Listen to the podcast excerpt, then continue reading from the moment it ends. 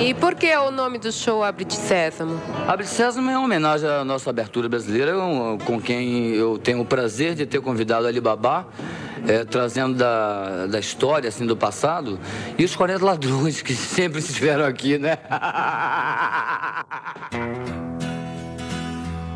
Mas é que se agora pra fazer... Olá, ouvintes do rolê e da Rádio Oeste FM. Eu estou de volta com mais uma dica de cinema para esse final de semana de isolamento social. E para curtir no conforto do lar, a dica de hoje é um filme documentário sobre a história de uma das maiores estrelas do nosso rock nacional. Estou falando de ninguém mais, ninguém menos que Raul Seixas. É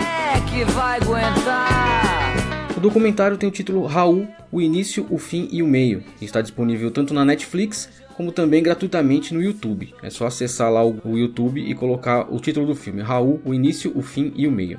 Ah, nós não vamos pagar nada. Né? Aí, sabe, tem orquestra aqui, sabe?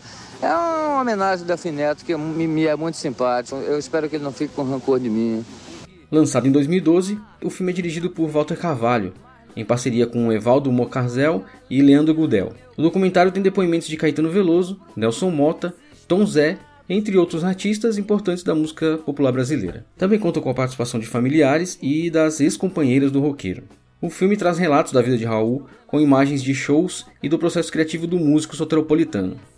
Tem duas músicas do Raul que eu adoraria ter feito e não fiz. Uma é Metamorfose Ambulante e a outra é obra-prima que é Maluco Beleza. Enquanto você se esforça para ser um sujeito normal e fazer tudo igual. A trilha é a melhor parte, onde podemos ouvir e assistir gravações antigas do artista. A solução pro nosso povo eu vou dar. Negócio bom assim ninguém nunca viu.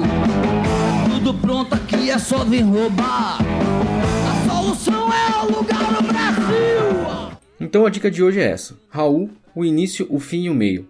Um raio-x do astro do rock brasileiro. Eu sou Plínio Rodrigues para o programa Rolê. Eu não tô aqui pra me queixar.